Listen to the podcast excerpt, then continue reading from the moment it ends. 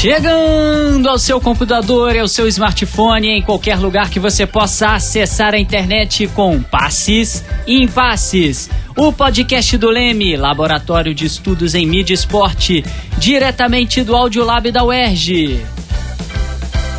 Passes e Impasses, o esporte como você nunca ouviu.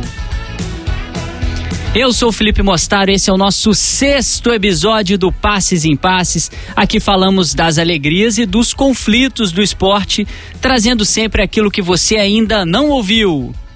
O tema do nosso sexto episódio é ativismo torcedor. Você que ainda não ouviu os nossos outros episódios, né, os cinco episódios, acessa lá nas plataformas do Spotify, iTunes, Google Podcasts e do Deezer. Tá vendo? Tá só crescendo aí a nossa lista, não para de crescer em várias plataformas aí o Passes em Passes tudo para você não deixar de seguir o nosso podcast para receber uma notificação sempre que a gente publicar um novo episódio do nosso programa.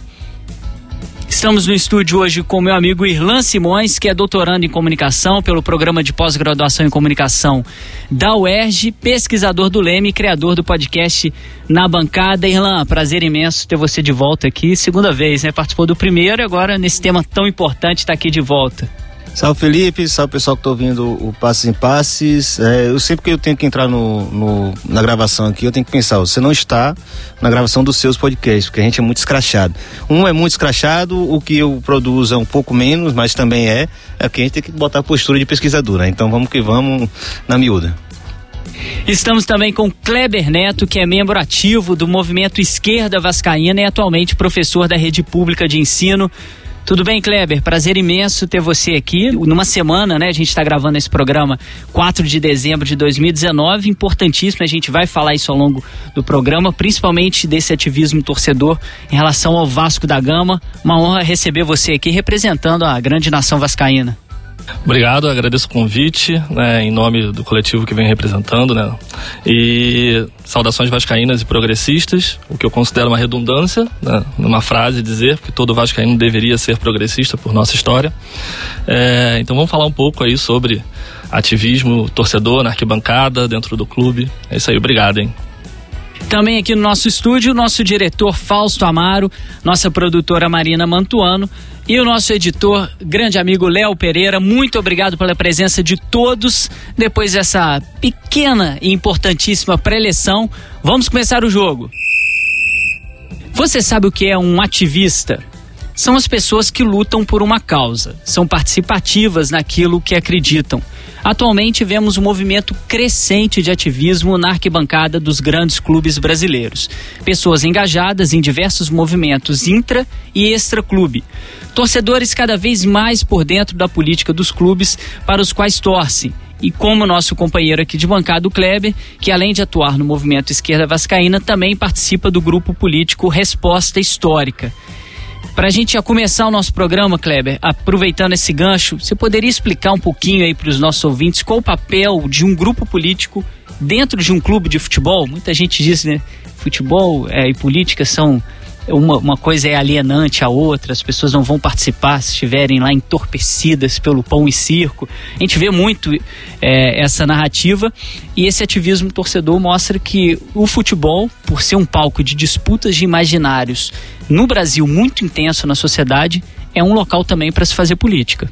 Sim, com certeza, né? É, internamente isso a gente verifica bastante, né? A disputa na micropolítica do clube e tal, né? Os dois grupos que eu, uh, que eu participo têm essa militância interna, né? Em lugares um pouco distintos, né? A esquerda vascaína é, na arquibancada, nos jogos e a resposta histórica. Tem uma interseção aí, parte do, das pessoas estão no, está no, nos dois grupos, é, mas na, o resposta histórica mais na vida política e tal, mas tentando associar a história do Vasco, a história do clube de luta né, contra o racismo, por inclusão, por uma torcida plural, por ocupar uma região da, eh, do Rio de Janeiro em que os clubes né, não, não estavam, né, os clubes é, da elite à época, é, ter São Januário como símbolo, né, um estádio construído com a força da torcida dos sócios, é, é bastante importante. Então a gente tem essa ação interna, mais micropolítica,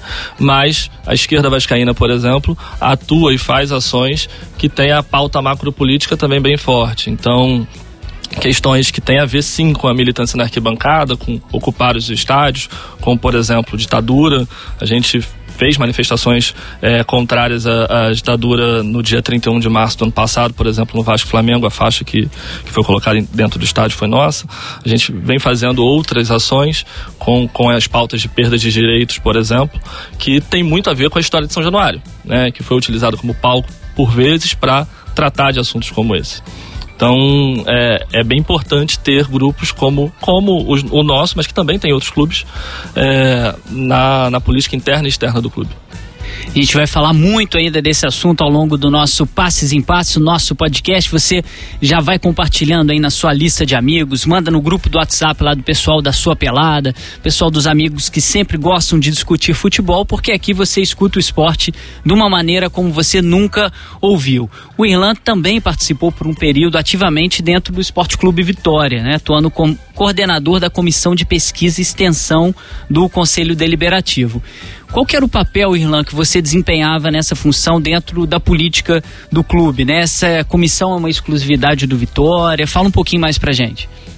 É, a comissão, ela, na verdade, ela surge num, num bojo de uma, pelo menos uma tentativa é, de ampliar a participação do torcedor dentro do clube, né? É, a chapa, né, que a gente tinha sido eleito para conselheiro nesse período, que foi do, da virada de 2016 para 2017, né? Ela era formada na época com vários agrupamentos de torcedores, de sócios torcedores que brigavam pela democratização do clube, pela abertura, né, da do estatuto do clube para que o sócio torcedor pudesse votar e ser votado. É, a gente saiu vitorioso, entrou no clube, a primeira coisa que fez foi, foi reformar o estatuto e criar essa política de comissões como uma forma de ampliar essa participação. Então não eram só conselheiros que compunham essas comissões, elas não eram oficiais, digamos assim, mas elas buscavam meio que é, é, trabalhar e alimentar esse processo né, de diálogo e participação, de contribuição do torcedor para dentro do clube. Né, por diversos motivos, até inclusive uh, crises políticas, erros da, gest da, gestão que entrou na época, né? Uh, muita coisa aconteceu que daria um dia inteiro para falar sobre isso aqui, mas de fato a gente percebeu que existiu uma reação muito grande a esse processo de abertura política do clube, né?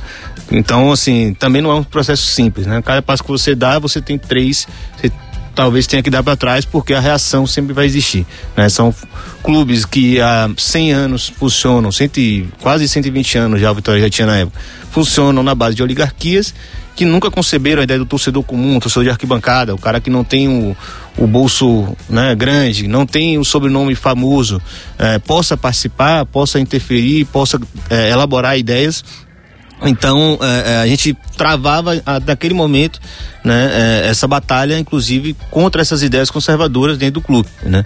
Então não só pensar em democratizar o clube, mas pensar também quais as ferramentas que tem, tem que colocar em prática para transformar isso em realidade. Né? O torcedor se entender como parte do clube.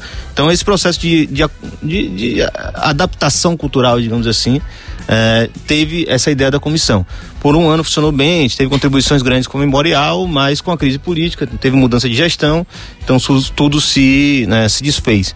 Mas a proposta de comissão ela já tinha, sim, alguns exemplos interessantes, né, em clubes como o Inter, o próprio rival, o Bahia também tinha essas ideias de trazer o torcedor para dentro das discussões. Isso é importantíssimo, né, para quem está ouvindo a gente aí no Passes em Passes, que é um apaixonado pelo esporte, pelo futebol. É importante a gente frisar isso, né, que a gente fala aqui de clubes de massa, né, o caso é, específico que a gente acabou comentando agora do Vasco e do Vitória e pega aí os milhões de torcedores que a gente tem desses dois clubes, as políticas dentro do clube, decisões importantíssimas que vão afetar a vida dos torcedores são, na imensa maioria das vezes, 99% das vezes, tomadas por um grupo mínimo de pessoas.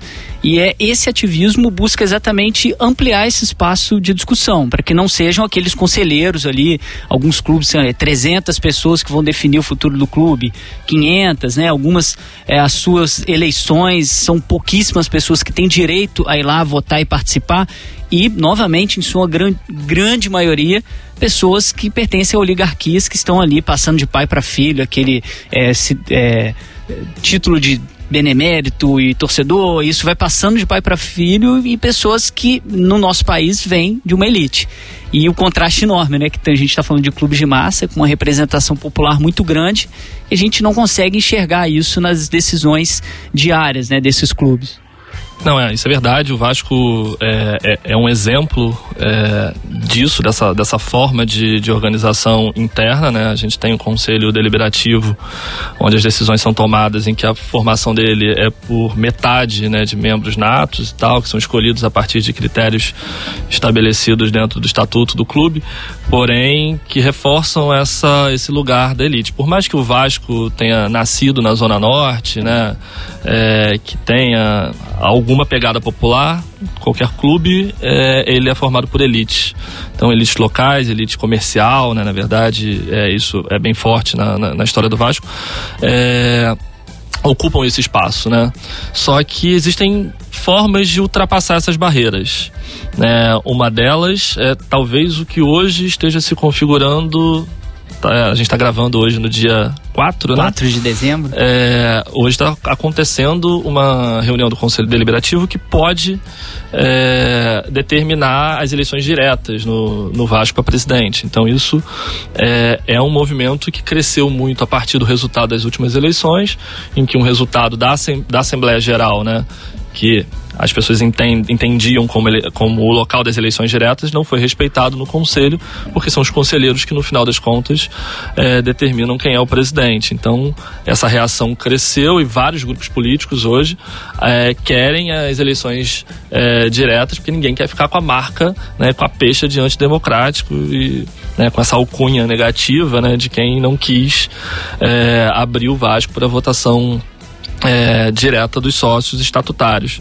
Mas ainda é muito longe, né? essa ação ainda está muito longe de democratizar é, de fato um clube.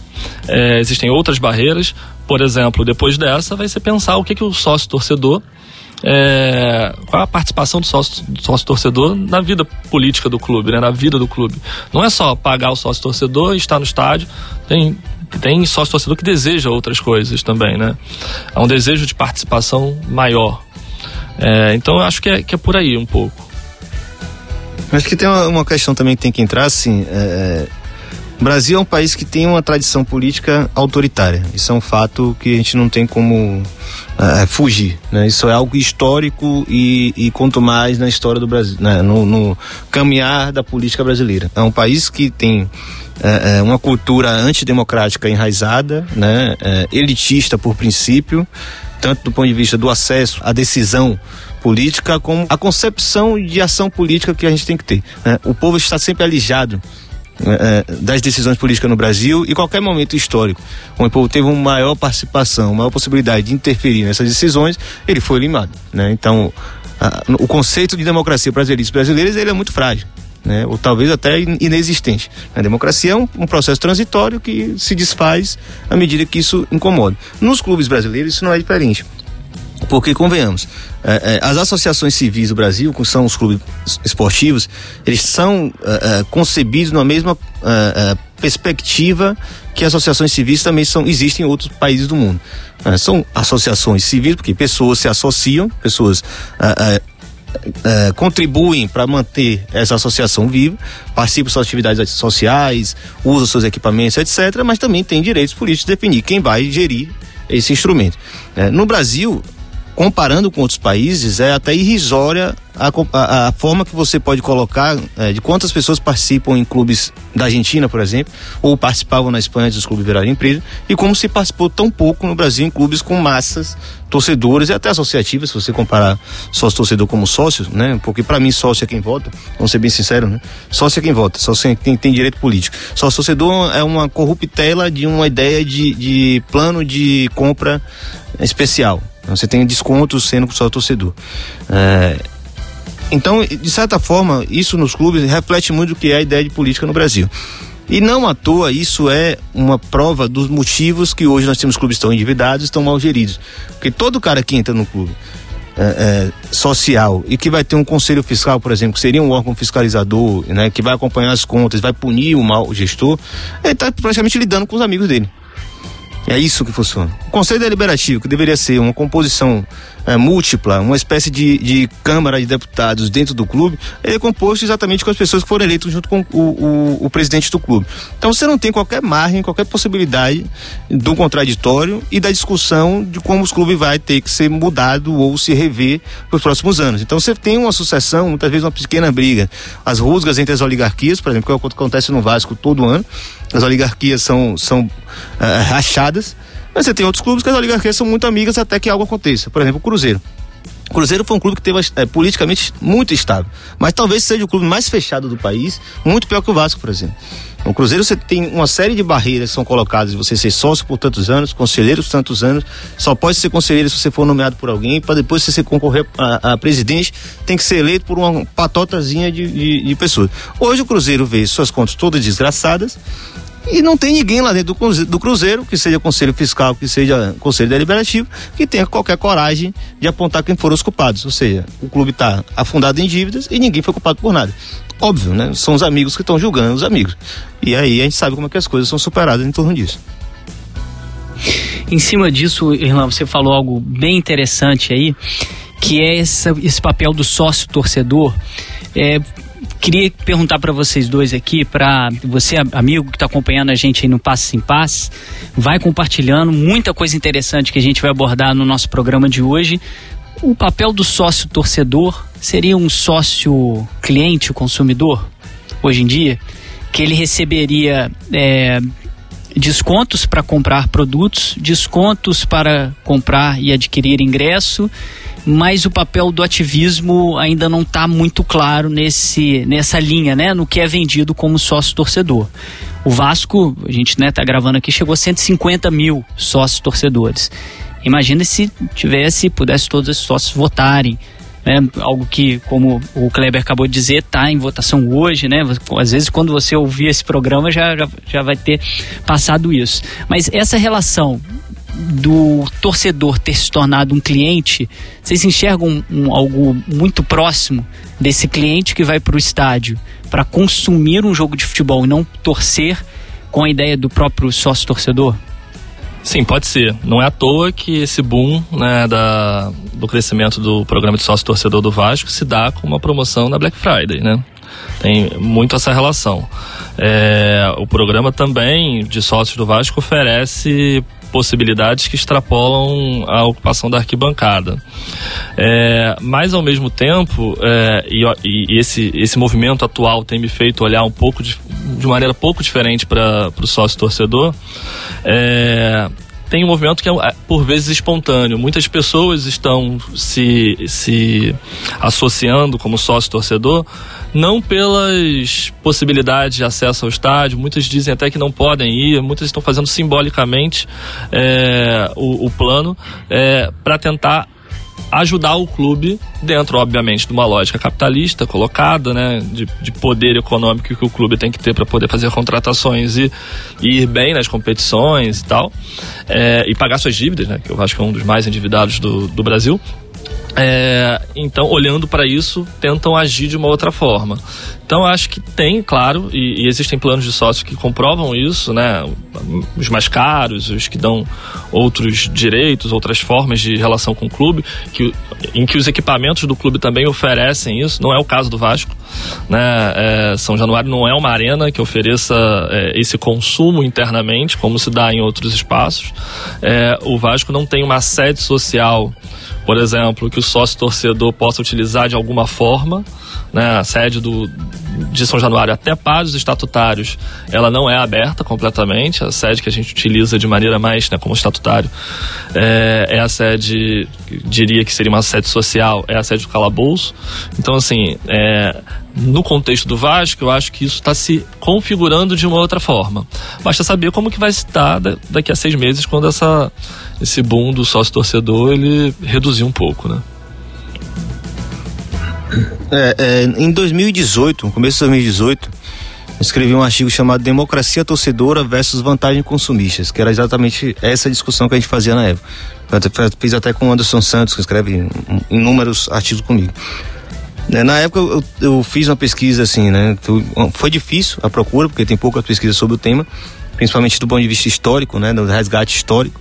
É, que achei um, um, um, recorte interessante feito por Luiz Henrique de Toledo, né? O professor da Unifesp, é, que é muito bom, inclusive. E ele faz uma, uma discussão interessante como o sócio torcedor ele surge em São Paulo, principalmente no período da criminalização das torcidas organizadas ali no início dos anos 90. Inclusive o próprio Fernando Capês, que era o promotor que mais perseguia as torcidas, ele meio que reivindica para ele a, a, ideia genial de criar um plano de sócio torcedor. É, o que é que está aí no meio da discussão? Né? Você cria um, uma espécie de um, um sócio sem direitos políticos para fidelizar ele de alguma forma do ponto de vista simbólico, né? O cara é um sócio torcedor, né? O torcedor do estádio. Claro que também tem, tinha a diferença da, do clube social e do, do time do futebol, que é a grande discussão que existe no Brasil, né? Tem muito aqui no Flamengo, por exemplo, na Gávea, você tem muita gente que é, usa a Gávea, mas não torce pro Flamengo. Né? Essa diferenciação realmente é problemática aqui, apesar de que muitos clubes no Brasil não têm mais sede social, né? Venderam, passaram para frente, etc. É, então, assim, a, a, a, ideia do sócio torcedor ela surge em, em dois contextos dessa de clientelização do torcedor apesar também da, da, né, da tem, tentar buscar essa aproximação dele da fidelização de criação de uma receita é importante pensar isso também mas de certa forma também como uma ideia uma ideia de desmobilizar o torcedor que era associado à torcida organizada porque existia essa ideia, né? O torcedor comum, que não é o sócio que participa politicamente do clube, ou que é o cara que é endinheirado, que usa o clube social, né? No seu dia a dia, nas suas atividades físicas, no seu é, nas suas formas de sociabilidade. Então ele era de alguma forma vinculado ao clube muito mais por causa da torcida organizada. Por isso que elas eram tão numerosas, eram tão grandes até os anos 90. Então isso entra como né, um lá e. Por isso também, como as pessoas são críticas da mercantilização do futebol, elas começam a olhar sócio torcedor como uma espécie de, de modalidade de elitização do público dos estádios. Eu particularmente acho que não é bem essa a forma que a gente tem que tratar. É, foi um, uma questão é, é, é contexto, dentro de um contexto específico, foi isso que eu expliquei, né, circunstancial, e que de certa forma, se você observar o que se tornou o sócio torcedor nos últimos anos, é, é uma espécie de tiro pela culatra. Ele vem para clientelizar, vem para desmobilizar, vem para criar uma relação é, torcedor, produto, clube como uma, uma, empresa que, que vende um produto. Por, no entanto, você tem agora inúmeros é, clubes que os sócios torcedores querem direito a voto. Ou seja, saiu pela culata. Né? Você não só afastou ele da necessidade né, que ele tinha de participar politicamente do clube. Né? O Internacional hoje tem não sei lá, mais de 150 mil, 140 vocês estão acompanhando bem aí é, é, diariamente. Tinha cento e pouco sócios, né? Enfim, todos Cento, votam. O Falso tá, nosso diretor tá, tá soprando aqui pra gente no nosso, não é ponto eletrônico, é no estúdio aberto, 126, né? É, 126 do... mil sócios, quase todos votam, né? Alguns não são aptos, beleza, tal. E tem eleições com mais de 20 mil pessoas votando. É isso, né? Não é todo mundo também que vai ser sócio do clube e vai participar politicamente. Mas muita gente participa politicamente do, inter, do Internacional. Foi um tiro pela culatra, né? O, o Inter percebeu que aquela receita era fundamental, existia uma questão cultural também no Rio Grande do Sul de de participação, né, de associação. E hoje você tem um clube com a maior, o maior colégio eleitoral do Brasil, que é o Inter. O segundo é o Grêmio. Então isso explica muito bem como é que, tá, como é que as coisas funcionaram. No Bahia você tem essa transformação também, né? Hoje está com 40 mil sócios, acho que é um número inédito no, no, no, Bahia. Todos estão ali com direito a voto, desde que passe num período, né? E etc. Ou seja, é, por que a gente não começa a ver agora também o sócio torcedor do lado contrário? Né, do lado inverso. Né, como isso acabou gerando, para muita gente que era alheia ao clube, uma sensação de que ele agora é parte do clube e precisa ter os seus direitos garantidos, principalmente direitos políticos de votar e ser votado. A gente sempre aborda isso aqui no nosso passes em passes, né? A gente fala da coisa boa do passe e dos impasses que o próprio fenômeno esportivo vai criando, né? Essa coisa automática de ah, o torcedor agora vai vir aqui bonitinho, comprar o copo do jogo, vai sentar, vai bater palma e vai embora para casa e vai me dar dinheiro no papel dos caras que pensam o esporte como planilha, isso é maravilhoso. Mas existe o que a gente está abordando aqui, que é o ativismo do torcedor. O torcedor querer algo a mais, ele querer participar do clube de uma forma muito mais intensa.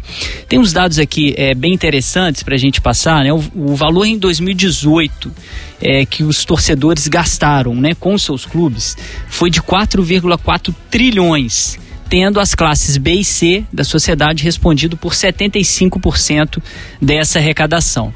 Com esses dados, né, é importante a gente fazer algumas reflexões, é focar principalmente nas ações de inclusão e de popularização dos estádios. Né? O Irlan, a, a, dissertação dele de mestrado, ele fala sobre isso. A gente já indicou o livro aqui no Ondas do Leme, vai estar tá no link aí para vocês de novo, que é um livro importantíssimo, fala de clientes versus rebeldes, né? Que é essa esse lado da arenização que a gente teve com a Copa do Mundo, que foi, no primeiro momento, colo tentar colocar o público A dentro dos estádios, como se isso fosse diminuir cenas de violência fosse um público melhor do que o público aí essas categorizações. Eu não gosto muito de B e C mas é, vamos lá classe B e C.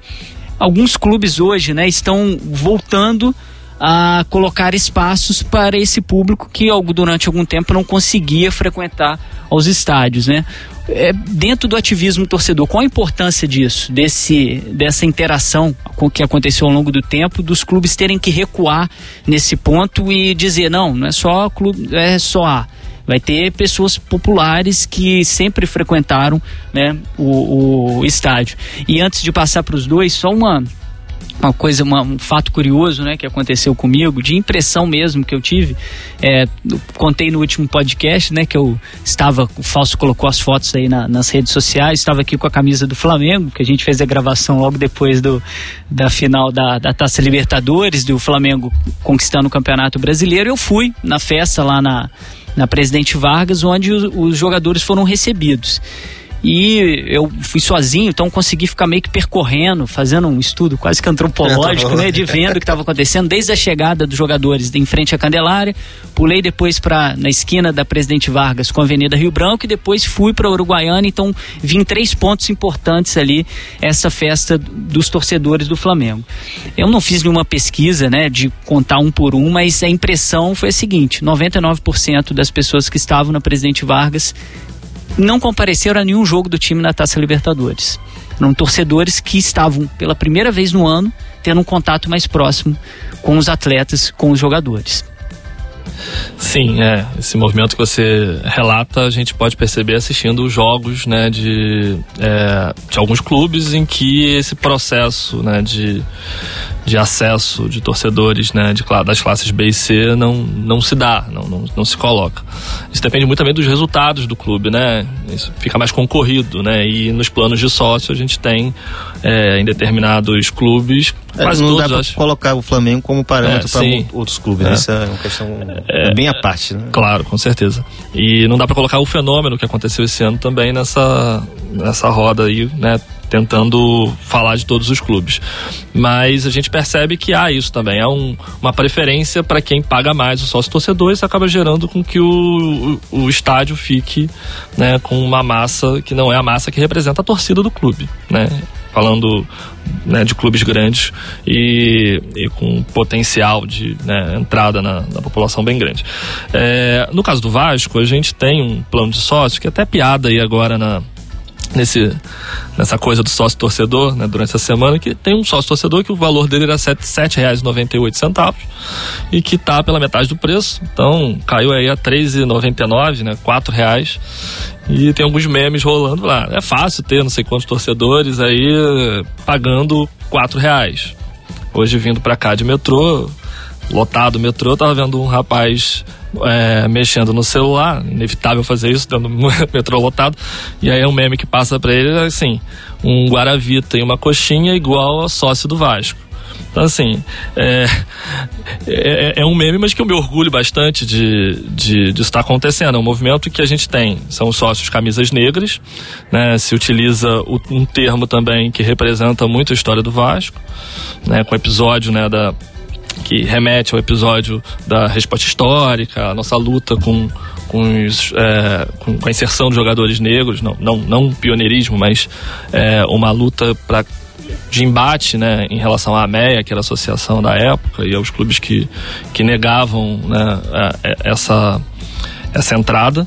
É, e é um plano que possibilita que alguém se fidelize de alguma forma, ainda numa lógica né, de né, criar um vínculo a partir de um pagamento mensal, mas que possibilita sorteios para os jogos para que esses sócios torcedores que pagam um valor simbólico é, possam estar tá lá, né, no, no, no, estádio.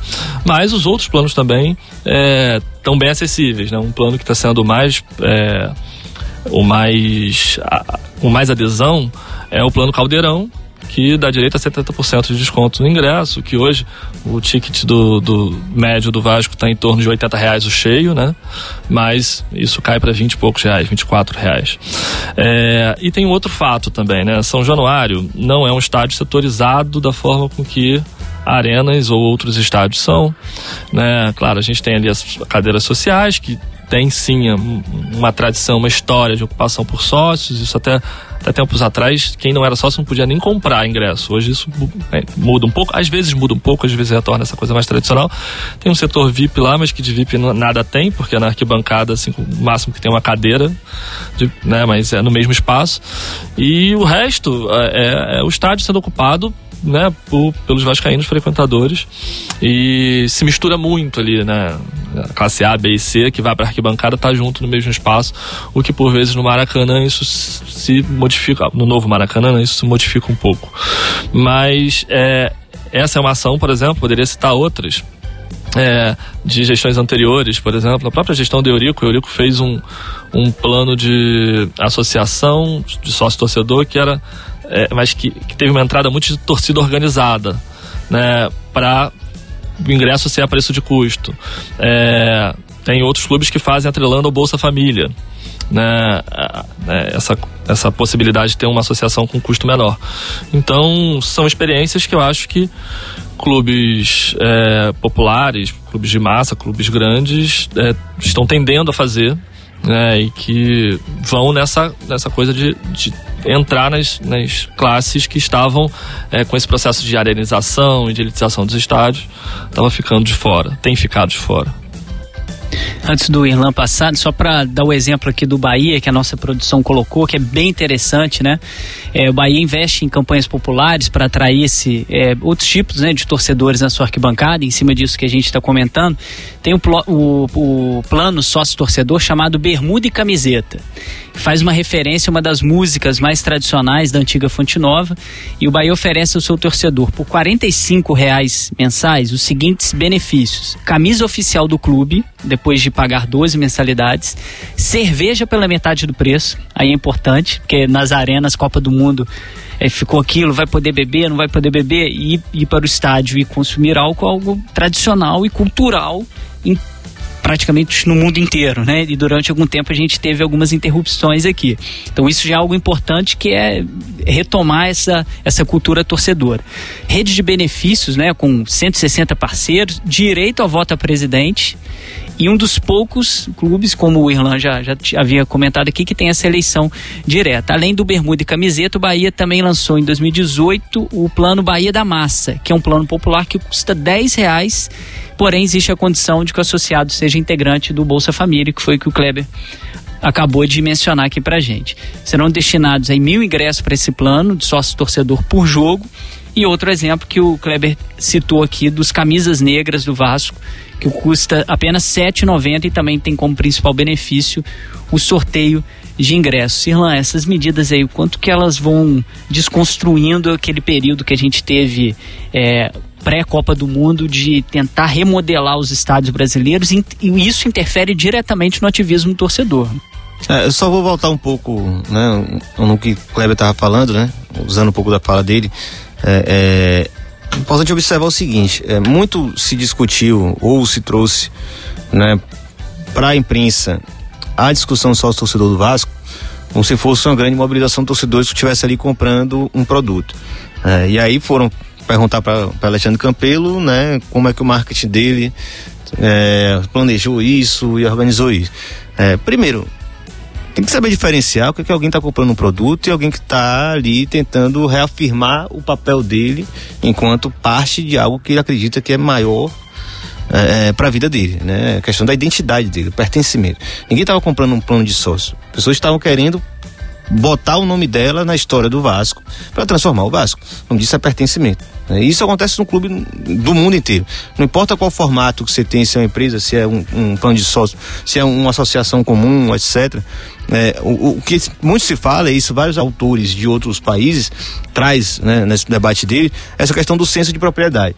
Né? Você não precisa ter isso oficializado, por exemplo, como é no plano do Bahia. Você não precisa ter isso fora da oficialidade, como é o plano do Vasco. Mas está lá presente no torcedor. Né? Tem que observar isso né? como um, um, um, motor de engajamento desse torcedor. Ao mesmo momento também que ele se nega a ir para o estádio porque o time não contempla né, os anseios dele, porque ele não acredita naquele presidente, entender também que é nesse momento o torcedor prova né, a, a devoção dele, né, a, o compromisso que ele tem com aquela instituição. Isso não é de forma alguma uma mera relação de consumo. Porque se fosse isso, ele desligava a TV dele se mudar para a Espanha, comprar uma camisa do Barcelona e assistir lá. Né? For para ganhar título, vai torcer para qualquer clube. Né? Então, e, assim, vamos perceber os 150 mil pessoas se mobilizando para o Vasco agora, num momento talvez das maiores crises do Vasco, as maiores é, séries sem ganhar título, vendo o seu rival dando né, muitos passos à frente, e perceber que ali o torcedor está querendo provar que o Vasco é, é dele, o Vasco é ele, né? Então isso é parte do que a gente precisa colocar isso em evidência, né? Claro, como é que transformar isso em efetiva participação do torcedor? É outra discussão, mas vamos observar que tem algo muito além do mero consumo de um plano de sócio, né? Os caras estão tá querendo provar, o Vasco sou eu e eu vou transformar o Vasco junto com, com os meus. É, voltando a essa questão da desarenização, né? Talvez assim, é, eu acho que é, é há uma um reconhecimento geral de que fracassou o projeto de arena. Né? A gente conversou isso no primeiro programa, né? quiser voltar para ouvir, Nico estava aqui também, observou isso. É, um projeto muito ambicioso, é um projeto arrogante, um projeto prepotente, um projeto que queria empurrar de goela abaixo né? um padrão de consumo esportivo que a gente não estava acostumado e não iria se acostumar e nem tinha dinheiro para se acostumar. É importante, inclusive, dizer. Né? Colocaram um estádio caríssimo, com ingressos caríssimos, com uma o consumo interno caríssimo que não nos contemplava e se provou inviável, se provou caro demais, se provou é, é, é inadequado para o público de futebol no Brasil. O público que tinha dinheiro para ir para o estádio e acharia a arena bonita não foi suficiente para tornar isso uma realidade, ou seja, o sonho se desfez. Né? Então, de alguma forma ou de outra, eles iam ter que dar alguns passos atrás. Quem apostou demais na arena se quebrou quem sabia que aquilo tinha chance de dar errado, tá aí, né, pensando como fazer ele dar certo agora, de uma forma ou de outra. Mas definitivamente o modelo que nos trouxeram, que nos venderam, que nos ofereceram como, como solução para tudo, ou como um modelo inevitável, inadiável, ele se mostrou inadequado e ele vai ter que ser revisto. Né? O mundo inteiro reviu. É, é pensou que já tinha dado errado antes, a gente copiou tudo isso já sabendo que dava errado, e agora a gente está dando errado e a gente está tentando voltar atrás. Então, abaixa o valor de, de, de ingresso, tira a cadeira do fundo do gol, é, pensa plano sócio torcedor mais, mais acessível para poder encher o estádio, e é isso aí o resultado que a gente tem. Vai demorar para resolver? Vai, mas vai ter que resolver. E para confirmar né, esses dados aí que o Irlan tá, tá passando aí pra gente, o Campeonato Brasileiro de 2019, né, tá com a melhor média de público da competição. Até a rodada 35, que foi quando a gente finalizou aqui o nosso programa, a média de público era de 21 mil e 89 pessoas, né? A média de 2018 foi de 18 mil. Então a gente já foi tendo um aumento gradativo e o que que, é, que relação que a gente pode trazer desse aumento do público, né? Claro que engloba tudo isso que a gente já comentou aqui, é, com esse ativismo torcedor. Acho que em relação ao Vasco especificamente, acho que é até bom para falar desses números, porque é, São Januário tem uma capacidade pequena, né? Pensando hoje nas arenas. É, não foi sempre assim, né? São Januário já, já coube 40 mil é, mas hoje a gente tem uma limitação de 23 mil. É, com a torcida visitante isso reduz um pouco. É, mas a gente teve uma ocupação do estádio muito grande, é, muito próxima acho que a média de São Januário deve estar em 17, 18 mil, muito próximo do, da capacidade total. E eu creio que isso, isso tenha se dado durante esse período, né, 2019 especificamente, com a fidelização do programa de sócio-torcedor, que fez com que a ocupação, em determinados momentos, ultrapassasse 50% de sócios-torcedores no estádio. É, e contra o, o Cruzeiro, jogo na última segunda-feira, é, todos os ingressos foram vendidos para sócio-torcedor, dentro da, né, desse crescimento. E o que muito provavelmente vai acontecer no jogo Vasco e Chapecoense. Hoje abriram as vendas e tem é, filas enormes em vários pontos de venda, é, muito nessa lógica do, do, do torcedor, juntar essa, esse crescimento né, da, do programa de sócio, é, de, de, tá, se, de mostrar identidade com o clube e de enfrentar alguns problemas, inclusive, que estão rolando agora, né, pós-associação, da quantidade de, de sócios torcedores que tem, para adquirir o ingresso por um jogo que talvez não valha quase nada. Né? Talvez valha né, a gente estar tá na Sul-Americana ou não, mas está bem próximo. Dificilmente só dois né, times não vão estar tá na, na, na Sul-Americana do ano que vem. Então, assim, não é um jogo de. E o jogo veio para o Maracanã. Né? O jogo veio até para um local maior para poder suportar esse crescimento. Então, eu acho que isso justifica um pouco por isso, pensando no Vasco. Né? Pensando nos outros clubes, vai um pouco no caminho do que o Irlan falou, é, que alguns clubes foram tomando medidas para que essas arenas, que né, em determinados momentos viraram elefante branco e tal, pudessem ser mais ocupadas né, pelos torcedores. Mas, ao mesmo tempo, essas arenas ainda oferecem um serviço muito caro, né? Vou fazer uma comparação aqui. Eu frequento muito mais São Januário do que o Maracanã, principalmente esse ano, em virtude né, do Vasco não utilizar o Maracanã para alguns jogos, porque ele foi cedido né, para o Flamengo e em parceria com o Fluminense. Só nesse último jogo que a gente vai mandar como mandante, tirando alguns jogos do Carioca. É, o preço da cerveja, que foi o que a gente falou aqui ainda há pouco, né? Em São Januário é 8 reais. É, é caro, né? 8 reais é caro. 8 reais a latinha, do lado de fora o latão é 5. Às vezes tem até lugar que faz promoção na barreira ali, São Januário, que é um lugar popular, é, com mais vantagem. É, mas no Maracanã, a latinha é 10. É, e assim, não dá para beber cerveja dentro do Maracanã. E o Maracanã não tem o entorno que São Januário tem. Então, coisas desse tipo, né? Acho que talvez demorem muito a voltar atrás, voltar a ter um Maracanã, mesmo se tirarem as cadeiras de trás dos gols, mesmo se os ingressos forem populares. Tem coisas que já foram estabelecidas nesse processo de, de arenização e que, junto com ela, vieram essas medidas, né? No Rio de Janeiro, a restrição à bebida alcoólica ela se dá bem no momento em que o Brasil vai ser sede da Copa e aí o Maracanã é reformado e tal, até que isso em determinado momento retorna e alguns estados ainda não, não né, isso não retornou. É, e tem estados até tomando medidas um pouco até mais duras em relação a, a comercialização da cerveja. Estou dando isso como um exemplo, é, mas em São Januário, esse ano, acho que teve muito essa ligação do sócio-torcedor. E tem uma outra coisa que talvez, acho que voltando um pouco no que o Irlan falou sobre esse sentimento do torcedor vascaíno, ele não começa no, na promoção da Black Friday do, do sócio torcedor. Vem da campanha do, do CT, né? Então, essa arrecadação, essa... Da escola. É, te, teve um episódio da escola, é, o Vasco tem uma escola, né? Escola para os atletas. É, ela tem mais ou menos uns 15 anos, início dos anos 2000, é, em que é o Vasco quem mantém. Só que vem fazendo parcerias com é, grupos privados e tal. Então, teve aí a parceria do último, que fez com que entrasse num problema de pagamento dos professores. E aí parte da torcida fez uma vaquinha para pagar os salários dos professores. Mas a situação do Vasco não é simples, não são só os professores que não recebiam. E acabou que isso foi até um problema, fazer a vaquinha para os professores não fazer para os outros funcionários, por exemplo. Que fez com que o, a diretoria não aceitasse. Né? Foram grupos políticos que tomaram a frente e fizeram isso. Eu, como professor, tenho até um outro olhar para isso. Né? Na verdade, eu acho até que vaquinhas desse tipo que retornam fazem com que movimentos que são de né, reação, de greve, de ativismo, eles sejam esvaziados e não sejam ouvidos todos os desejos do, da classe ali que está sofrendo. Então, assim, internamente eu até ponderei isso, mas outros grupos fizeram, é uma situação legítima que tem, tem, tem, tem relação com, com a história do Vasco, com a construção do estádio. Então, assim, e a questão do CT também se remete a isso. Então é claro que há uma reação sim ao, ao atual momento do clube, passando pela ocupação do estádio, passando pela né, por, por ajudar a construir um CT, por ter um sócio torcedor e óbvio que tem relação também com o sucesso dos rivais. Né? Não, imagino, eu acho até que o torcedor do Vasco não tem isso muito fechado, não repetindo a, a, a lógica do, do Flamengo, por exemplo, sei lá, do Palmeiras. É, pensar que tem outras formas de, de fazer isso. É, sobre o média de público, né? Você fez a pergunta para fazer essa comparação com o tema que a gente está discutindo. É, lá em agosto saiu uma, uma reportagem do, do Globo, né? Colocando essa questão do, do recorde, né?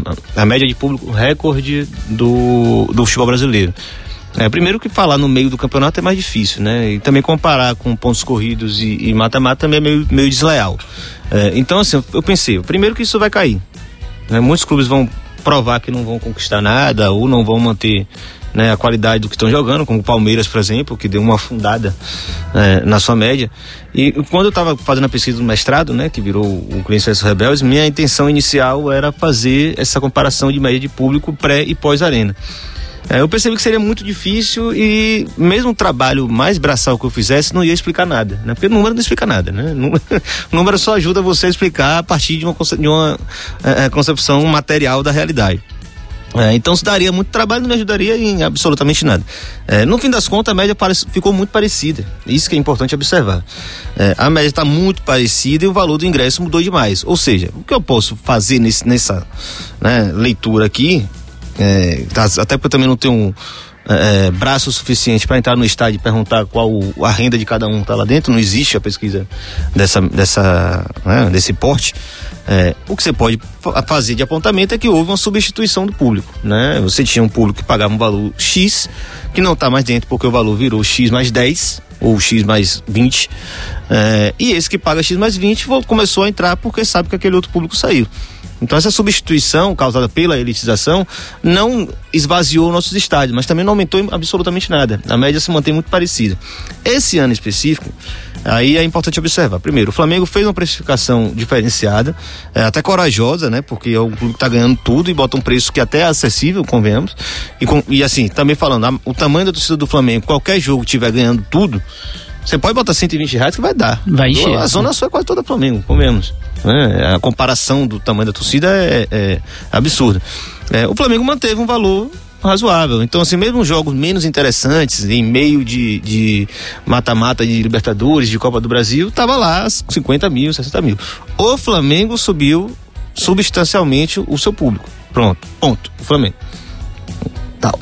Os outros clubes, se você for avaliar em termos históricos, a média foi muito parecida, né? Dá uma flutuada ali acolá, porque tem um jogo mais interessante, ou bota um público legal no clássico, ou leva um clássico para para Brasília, que é importante observar isso. Você Vendeu, tem times, vende o mando, vende né? O, cara mando, recebe antecipado exato, e encher, é. encher, beleza. Ou seja, falar do resultado, né? De novo, né? Falar do número assim, né? Lá vai, lá vai, não vai dizer nada. É, o que eu consegui observar desse ano, e é, aí sim é algo interessante de a gente ver, é que Fortaleza e Ceará puxaram a fila bem pra cima. E o Bahia também. Fortaleza, Ceará e Bahia. Você pegar de 2018, né, que só tinha Ceará e Bahia, né? Mas você perceber que determinados clubes não tinham uma média sequer parecida com o que o Fortaleza bota hoje. Fortaleza, salvo engano, é a terceira maior média do ano. Isso um time disputando meio de tabela, né? Claro, tem o oba-oba de voltar para a Série A, mas é a terceira maior média. 31.913 pagantes. Talvez seja até mais. O Fortaleza tem um, um, ingresso muito barato. E aí qual a leitura do Fortaleza? Se a gente não vai disputar nas cabeças, a gente não vai disputar título, né? Pra, pra gente vale muito a imagem do estádio cheio. É uma mentalidade reversa da, da mentalidade da arena. Né? Você ganha muito com poucos. Eles querem ganhar muito com muitos. Claro, tem todas as intempéries um estádio muito lotado e etc tal, mas para o Fortaleza, que é um time médio, periférico do Brasil, jogando uma Série A, é muito mais interessante ter 30 mil pessoas pulsando do estádio para criar aquela imagem. Porra, olha o tamanho do torcedor do Fortaleza. Tu quer ficar cobrando 60 reais e dar 10, 10 mil gato pingado. Então, o Fortaleza puxou a fila. Ceará ajudou, o Bahia ajudou. Todos os três com essa política de ingresso barato. Aí sim a gente acha que tem um dado interessante para a gente avaliar. Importantíssimo isso, né? A gente sempre falou, o, o, nosso imaginário, né, muito construído aqui do Foco Sudeste e a gente acaba colocando, isso é óbvio, você liga aí, você vai ouvir, é, 90% de todo o noticiário do eixo Rio-São Paulo falando dos clubes de Rio e São Paulo. Quando muito comentam lá do Sul, ou comentam um pouco agora é, do, de Minas, porque o Cruzeiro tá para cair. Mas é aquela coisa ali, é uma notinha. Do Nordeste, então, é muito difícil você observar. E a, a, maneira de torcer, o ativismo do torcedor, ele não é diferente de um local para o outro. O que o Irlan acabou de dizer aqui, os torcedores, mesmo com Fortaleza no meio da tabela, eles lotam o estádio da mesma maneira. Não tem essa representatividade na imprensa como a gente acompanha, né? Aqui no Leme a gente foca muito nisso, reflete muito em cima dessas questões, mas o, a paixão é a mesma. Não, não, tem muita diferença. Bahia, Vitória, Ceará e Fortaleza, os outros clubes, Esporte, Náutico, Santa Cruz, dos clubes daqui. A paixão que o torcedor vai acompanhar o seu estado, vai torcer, vai ser esse torcedor mais ativo, é a mesma e infelizmente por aqui parece que não, né? Falar, ah, não, é meio que segundo escalão do futebol, não vamos comentar muito, não vamos falar muito sobre eles. É um assunto só antes da gente passar para o nosso quadro Toca Letra, que tem música hoje que ecoa muito em São Januário, e o Kleber vai falar um pouquinho aqui para a gente sobre essa música. É um assunto importante que a gente não pode deixar passar. É, na, nessa mesma semana que a gente está gravando o nosso programa, a gente teve uma interrupção, né, uma ação aí do Ministério Público de São Paulo que é, assume que não consegue tomar conta de duas torcidas no estádio, nos estádios e agora incluiu não só o, os times de São Paulo, né, os quatro considerados grandes, é, Corinthians, São Paulo, Palmeiras e Santos, incluiu o Flamengo. Então, no jogo Flamengo e Palmeiras, um jogo que seria aí entre os dois times que mais despontam, nível de investimento e tudo, né? Que seriam os times que vão dominar o futebol brasileiro nos próximos anos. A gente teve um estádio vazio, um espetáculo deprimente e com a torcida do Flamengo, que é uma torcida é, tem um número bem considerável na capital paulista. Esse torcedor não acompanhou nenhum jogo do Flamengo, poderia encher o estádio. Até no, no, na relação de consumo, o Palmeiras poderia ganhar mais dinheiro cedendo um espaço maior para a torcida do Flamengo. Mas essa ideia do, do torcida única.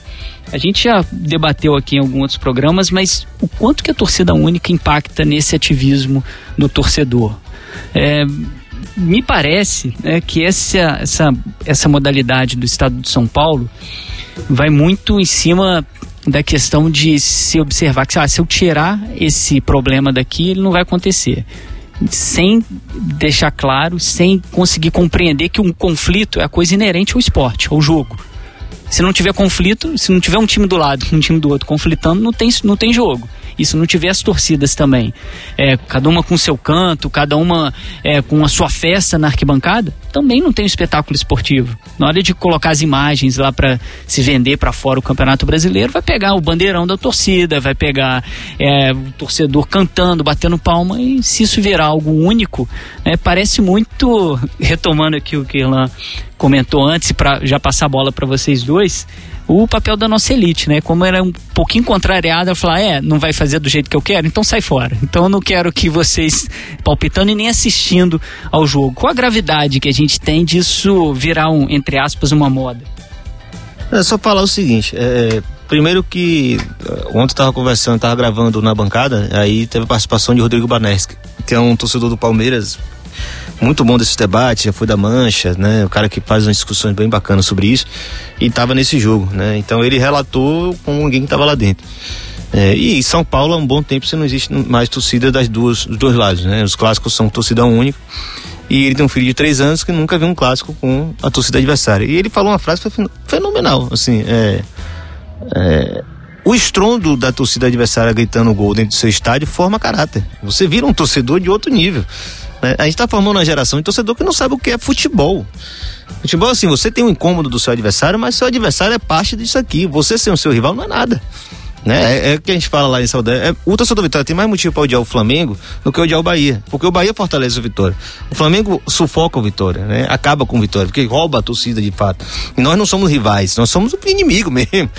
Na lógica estrutural do futebol, né? Então fala isso.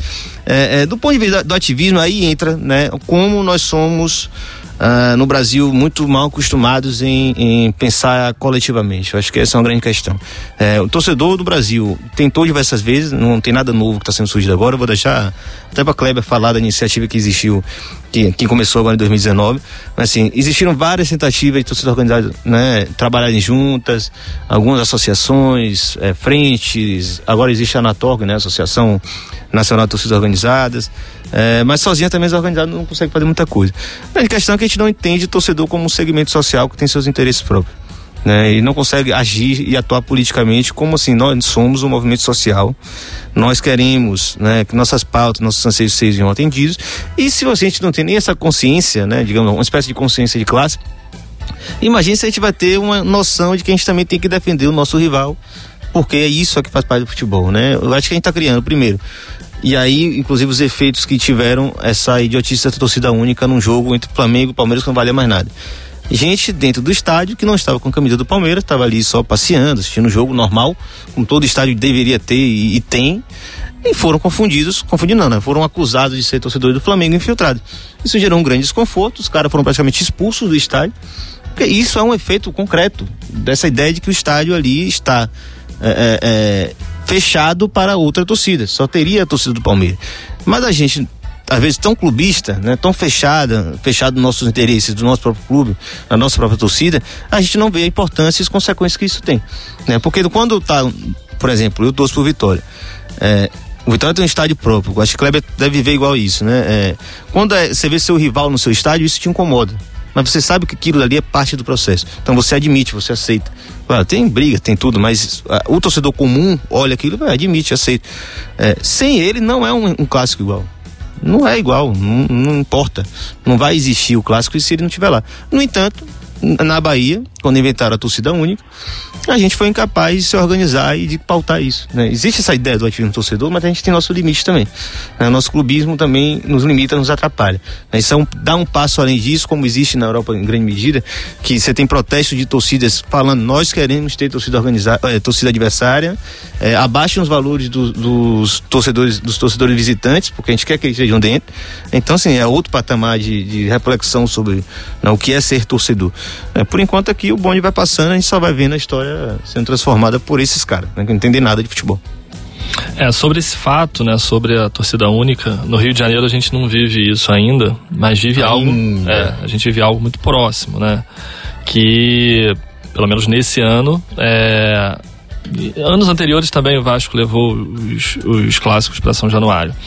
É, mas isso se deu muito mais por não ser vantajoso vir para o Maracanã. O Maracanã está com um contrato específico com um determinado clube e isso impedir que o Vasco utilize de, alguma forma.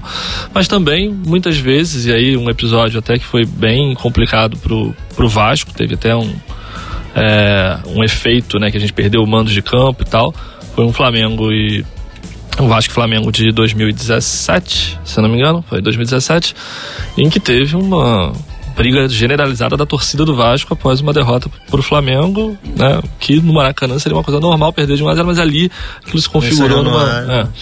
É, é, que podia desencadear isso e acabar, né? Desencadear uma, uma ideia de torcida única, mas que não avançou.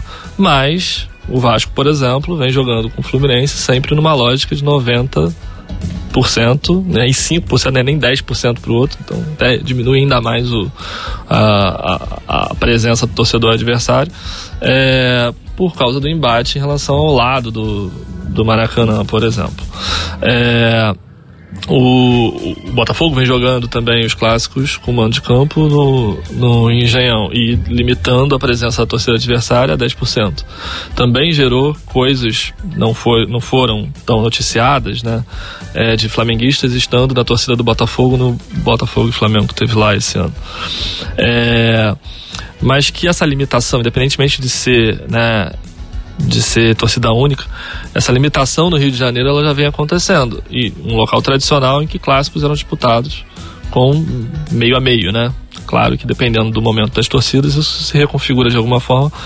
É, mas o Vasco Flamengo, por exemplo, que teve do 4 a 4 agora, o Vasco teve direito somente a Sul. Não foi só 10%, mas foi somente a Sul.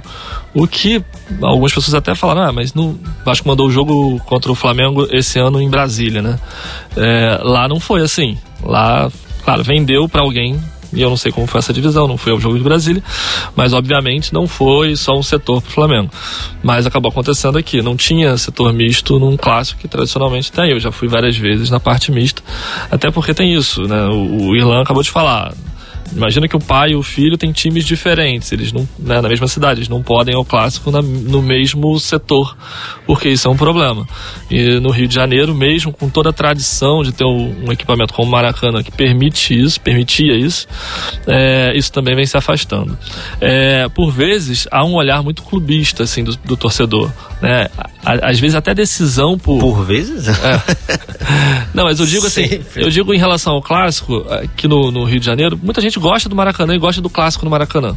Mas eu vejo torcedor do Vasco falando, não, leva para São Januário. Leva para São Januário, que lá a gente, é, território hostil e tal. Eu acho até que alguns jogos podem ir para lá. Mas a grandeza de um clássico, acho que merece o Maracanã, né?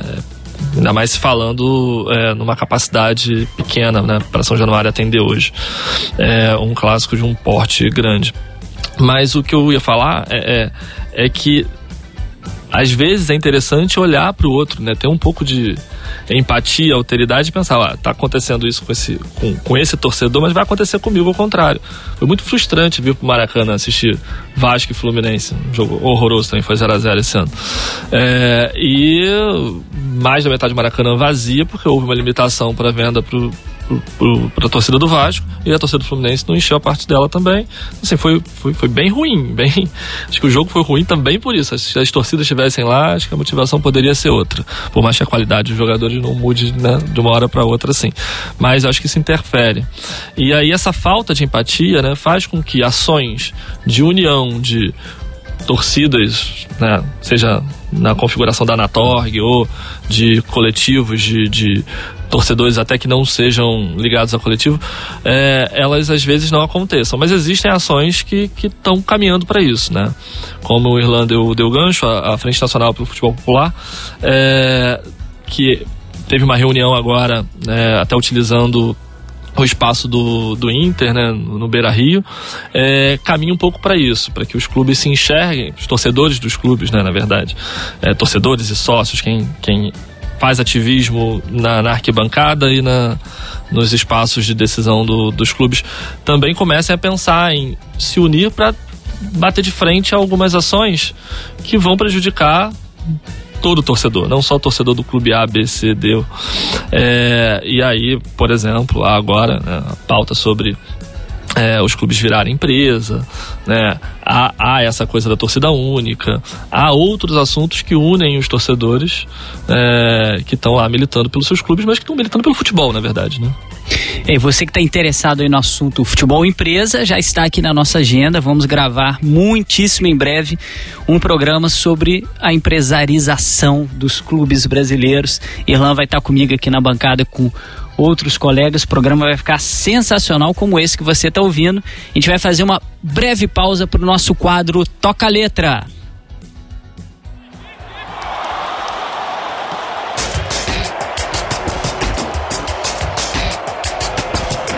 A música de hoje ecoa no estádio de São Januário e é conhecida como Camisas Negras. Solta a música aí, Léo.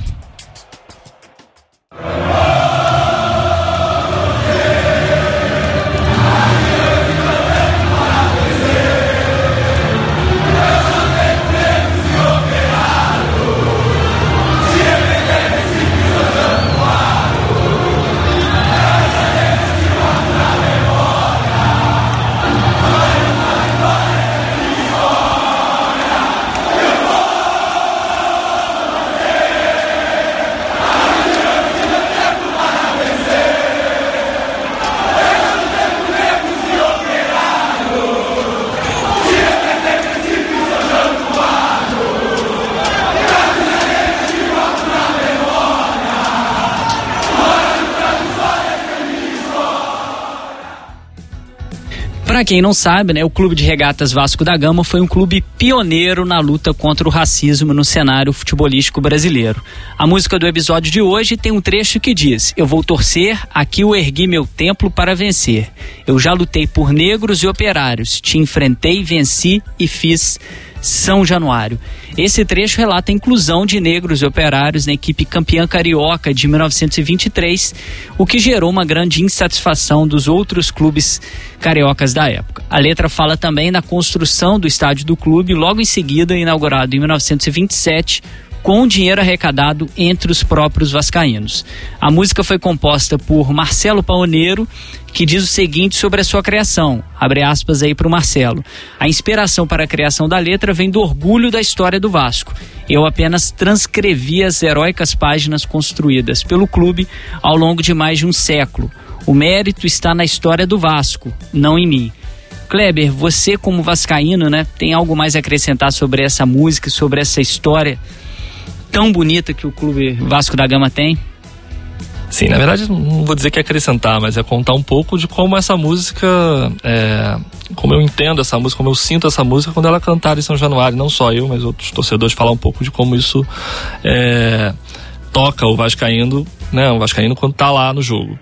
É, é uma música que a torcida toda se mobiliza, né, para cantar e, e, e, há todo um gesto, ah, levantam-se as camisas, né, negras ou não, as camisas que, que os torcedores estão no jogo, ou as faixas, inclusive trouxe aqui uma, fa uma faixa que o nosso coletivo tem, que é a resposta histórica, e vou dar de presente para o programa. Boa, muito obrigado. É a resposta histórica. A gente vai colocar nas nossas redes, você que está acompanhando o nosso programa, entra lá na nossa, tanto no Instagram quanto no Facebook, que vai ver a linda resposta histórica 1924. 24. Sim. Explica aí pra gente, para o nosso ouvinte, 1924, o que, que aconteceu? Então, essa faixa ela não, não tá no nome da música, mas ela se relaciona, né? A música se chama Camisa, Camisas Negras em referência, né?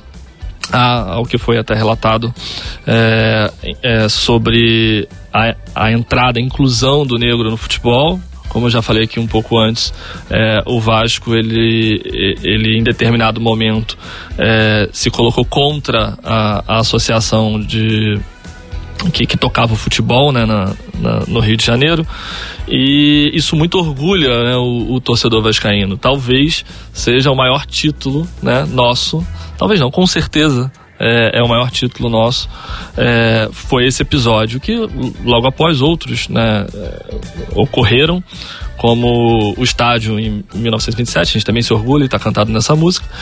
É, porém, assim, essa música, como ela né, em mim desperta esse sentimento de pertencimento, de, de, de identidade com o clube e tal, por vezes eu acho que ela é cantada sem uma reflexão muito grande. Né? A gente percebe é, pessoas cantando a música Camisas Negras e logo depois fazendo coisas que a própria música é, diz que não é para fazer, né? Ou, ou, afirma aquilo que se deve fazer. Então tem essas contradições também que o estádio de futebol ele, ele, ele oferece, né?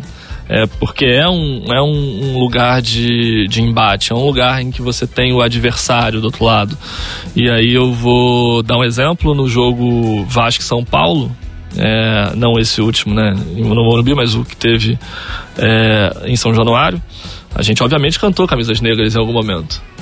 É, só que em outro momento a gente também chamou o, o São Paulo de time de viado. E por mais que as pessoas não façam correlação entre essa letra e um cântico homofóbico, é, ali se colocou uma ação que não era por inclusão, né, que não era por colocar dentro da nossa torcida. Que vai contra é, a história exatamente. do Vasco. Né? É, e não dá para separar, não dá para dizer que. Ah, ah isso pode, é, isso aqui. Exato. Então, essas contradições acontecem no estádio de futebol essa música muito me orgulha, orgulha muitos vascaínos, mas talvez é, ela tenha que espelhar um pouco mais uh, o nosso ativismo na arquibancada. Né? Ter, poderia dar outros exemplos de contradição, mas essa música ela, é, ela me traz isso também. Por mais que eu me orgulhe tenha, trouxe a faixa para você do Resposta Histórica, o nosso grupo político se chama Resposta Histórica, justamente por fazer alusão a esse momento e por entender né, né nessa ação do presidente do clube à época de mandar uma carta respondendo que não vai participar do campeonato é, de 1924, mesmo tendo sido campeão no, no de 1923. É, porque não se podia jogar com os jogadores negros e porque não se tinha estádio também, era outro argumento. É, mesmo mesmo com essa com essa história a gente né, quis trazer o nome do grupo de sócios e linkar com as nossas pautas que hoje são pautas internas para o clube mas também são externas. E aí eu acho que vou fazer um adendo porque assim há agora nesse momento um movimento chamado Nova Resposta Histórica no Vasco. Então como eu estou falando resposta histórica o tempo todo pode, pode haver uma confusão. Nosso movimento de sócio ele nasceu no dia 7 de abril desse ano é, data da resposta histórica de 1924, 7 de abril de 1924, mas a gente já vinha tentando construir ele desde o ano anterior, desde, desde 2018. E a gente protocolou, o grupo é um grupo pequeno ainda, a gente ainda está né, conversando com outros grupos para entender como funciona. E agora apareceu um movimento que não é grupo político, chamado Nova Resposta Histórica, para arrecadar assinaturas para que o Vasco faça as eleições diretas sem necessidade de passar por dentro do Conselho Deliberativo. É, é um movimento que foi para né, criar força para forçar mesmo o, o Conselho Deliberativo tomar a decisão, que muito se caminha para tomar hoje, que é o, a reunião do Conselho, hoje, dia 4 de dezembro. É, mas que confunde um pouco com, que, com o nosso propósito. Acho que uma nova resposta histórica é algo muito grande né, que não sei se essa arrecadação de assinaturas vai se configurar. Mas é um presente do nosso grupo aí para vocês. E a gente se orgulha muito de ter o um nome Resposta Histórica, de ter a música Camisas Negras na nossa torcida, né, cantada pela, pela, por, pela torcida organizada hoje, que, é, que vem desenvolvendo mais, o maior trabalho na arquibancada, que é a Guerreiros do Almirante, a GDA, mas por todo o estádio também. É isso. Muito obrigado, Kleber. Maravilha. A gente, o Falso daqui a pouquinho vai colocar aí nas nossas redes, então você pode entrar e comentar. Vai estar tá lá o link também para o pessoal que quiser ter mais informações sobre o Resposta Histórica. Esse é o nosso sexto episódio do Passes em Passes, o esporte como você nunca ouviu. Só fazer uma errata aqui, rapidinho, né? A gente falou aí no, logo no comecinho do programa que o valor gasto com que os torcedores gastaram em 2018 tinha sido de 4 trilhões. Tá errado, viu, pessoal? Foi 67 bilhões. Um pouquinho só a diferença, né? A gente viu aqui esse erro no roteiro. Pede desculpa a você, então vai estar tá aí também na nossa descrição. Você que acompanhou e falou: nossa, foi tudo isso? Não, não foi tudo isso. 67 bilhões ao invés de 4,4. E o Irlan também aproveitando que é a gente falou do futebol empresa, né? Tava comentando aqui antes. A gente vai gravar o programa muito em breve. Daqui a pouquinho ele vai estar disponível para vocês nas nossas plataformas. Adiantando nosso Ondas do Leme, um livro, uma coletânea bem interessante sobre essa questão da empresarização do, do dos clubes. É, fazer aquele breve jabazinho, né? Aproveitar que ninguém é besta. Ainda mais porque a audiência do, do Passos em Passos é qualificada e, e gosta desses debates.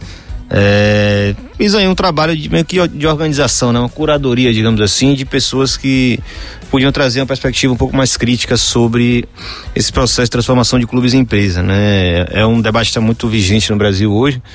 E aí a gente achou mais do que importante, principalmente o pessoal da bancada, que a gente traz esse tema sempre. E aí vem, vai sair o livro Clube Empresa Abordagens Críticas Globais às Sociedades Anônimas no Futebol. É bem trava-língua, mas é isso aí. É uma parceria com a editora Corner, né, que está fazendo um processo bem dialogado mesmo, bem bacana. A Corner que tem aquelas revistas muito boas, com, com entrevistas, com com matérias bem bacanas. Vale a pena, vai estar, tá, já está com a pré-venda aberta, né? É, na, no site livrariafc.com.br. Ou a previsão é que a gente consiga lançar em, em, fevereiro. Alguns textos ainda estão sendo finalizados, vai ter a tradução de alguns textos. Por quê? Né? Porque a gente quis pegar principalmente é, gente que viveu e pode relatar é, o que aconteceu no Chile, na Espanha, em Portugal é, na Argentina também e em alguns outros países da Europa, de certa forma. Então são mais de 10 autores e três grupos de torcedores ligados a três, três clubes. Né? O Colo-Colo do Chile, o Sevilha Futebol Clube da Espanha e o Belenenses do Portugal, né? Por que isso? Né? Porque ah, exatamente esse tema que a gente tem hoje, né? O ativismo torcedor, ele também estuda o futebol, né? Ele traz reflexões e traz novas respostas que a gente precisa. São três casos bem distintos, assim, de clubes de dimensões bem distintas, mas que mostram, né, ensinam como esse negócio de transformar clube em empresa não é algo que vai solucionar a nossa vida, pelo contrário, traz muitos problemas, traz muitos conflitos entre torcedores, mas lá no fundo, né, aquele engajamento do torcedor vai estar sempre presente, né? A, a sensação de pertencimento ela nunca se perde. Então tem outros autores, né, como Emanuel Litte Júnior, Verônica Moreira na, na, Argentina com Rodrigo Dascal, eh, Sebastião Munhoz do Chile, aqui no Brasil tem Vitor Figos, Daniel Ferreira, aí eu mesmo que vos fala, e um texto sobre futebol alemão com Carlos Vinhas, que avalia também o modelo alemão, um modelo que media um pouco esses interesses do mercado e dos torcedores. Maravilha, você que se interessou, vai estar tá na descrição aí o nome completo é, do livro, já na pré-venda, como o Irlão falou, e a gente vai falar Só muito... esqueci um outro muito importante, que é Lucia Rabeca, que é uma pesquisadora, mas também é torcedora e sócia do Racing, que vai trazer um texto sobre a experiência do Racing virar e desvirar a empresa. Muito bom. E a gente vai se aprofundar bastante aí nesse tema no nosso podcast, que você que vai ficar ligado aí nas nossas plataformas vai acompanhar e vai ouvir esse programa. Com, continue aí compartilhando o nosso podcast com seus amigos, o Passes em Passes. Tem alguma sugestão de pauta, tem pergunta, entra lá no arroba tanto no Facebook quanto no Instagram. Conversa com a gente, o nosso quadro Lemecast Clube, é a hora de você ouvinte participar. O questionamento de hoje é do nosso internauta R.alencarjr, arroba R.alencar JR, a pergunta dele é o seguinte: existe algum diálogo direto com as torcidas organizadas? Eu acho que o nosso amigo aí, ouvinte, está se referindo a essa relação da diretoria com as organizadas dentro de um clube. Se vocês têm essa experiência, né, de, de ver como que isso é dado e em, em que ponto isso causa passes e impasses no ativismo no torcedor das relações das organizadas com as diretorias. A gente já chegando no finalzinho do nosso passes e impasses, mas esse tema é muito importante. Então, é, hoje, hoje no Vasco isso é um pouco distante, né? A gente eu não sou de nenhuma organizada, né, mas no, no, nos coletivos que eu faço parte, nós nos coletivos não se, não se entendem como torcidas organizadas, né, tanto a esquerda vascaína quanto a resposta histórica, a resposta histórica muito menos, que é um grupo de sócios. É, mas eu conheço algumas pessoas, né? Então, assim, com a ausência da, da Força Jovem, né, do Vasco, esse contato entre a ausência dos estádios como torcida organizada. Os membros, obviamente, ainda estão lá. É, essa relação ela não vem acontecendo, né, não, vem, não existe um diálogo tão direto. E pensando na torcida organizada, que eu mais me aproximo hoje e, e que estou próximo na arquibancada, inclusive, a Guerreiro João Mirante, a GDA, ela vem enfrentando sucessivos problemas para poder ter acesso ao estádio com seus materiais. É, obviamente, isso não é culpa da diretoria, né? Mas, é, na verdade, quem impede isso é a política do, do, do, BEP, que é o batalhão, né? Que lida com, com os eventos esportivos no Rio de Janeiro, é, que vem limitando a quantidade de material por assinaturas, por um cadastro lá que tem toda uma lógica que é difícil de conseguir. Mas um, a relação com o clube facilita, por vezes, a, a, realização da festa na arquibancada. Então, quando o clube quer, quando o clube deseja, é, entra em contato com o batalhão e a torcida organizada consegue fazer uma. Então, o diálogo ela vai por esse caminho também. Mas eu vou aproveitar um pouco essa pergunta do, do, do internauta.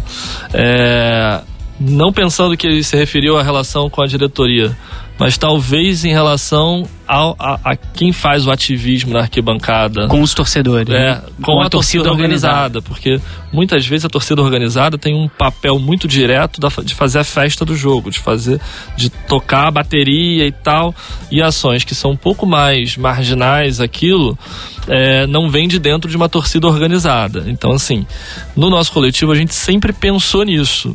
A gente sempre pensou que ter um contato com as torcidas organizadas do Vasco seria interessante para a gente conseguir percorrer melhor as arquiban a arquibancada é, e, e poder fazer ações. Ações que são desde conseguir entrar com uma faixa, acabei de dizer que não é simples, e vou até falar aqui mas acho que é natural saberem disso, né? Todas as faixas que a gente conseguiu entrar até hoje, nenhuma foi por via de, chegar pro batalhão e pedir, eu quero entrar com uma faixa escrito ditadura nunca mais no estádio. Não, não vai entrar. Hoje tem que ser cadastrada a faixa, tem que ter lá toda uma regra e, e, tem, a, e tem a motivação política lá que eles podem alegar nessa inscrição. É, então, para a gente conseguir acessar, a gente tem, tem que ter contato com esses lugares. Claro que a gente entra com a faixa depois né, tem um lugar lá para estender e, e, ter relação com as torcidas é importante para a gente conseguir fazer as nossas ações, que passam por isso, mas passam também por ter é, né, num, pré-jogo, tá ali conversando com outras pessoas que não são do grupo necessariamente, sair um pouco dessa bolha é, né, progressista de esquerda e avançar para um, um torcedor é, que está ali na arquibancada e que quer separar isso. Isso aí a gente mostrar que por vezes é inevitável.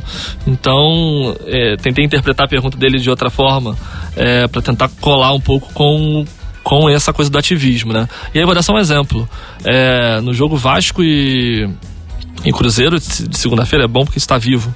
É, torcedores do Vasco, que pertencem a torcidas, fizeram faixas e levaram uma faixa escrito Zezé e o Helicoca. Fazendo referência é, ao Zezé Eu vi nas redes sociais, assim, logo logo começou a circular. Zezé, cadê o, o helicóptero, é, né? E o. E, obviamente tem uma conotação de ativismo político e tal.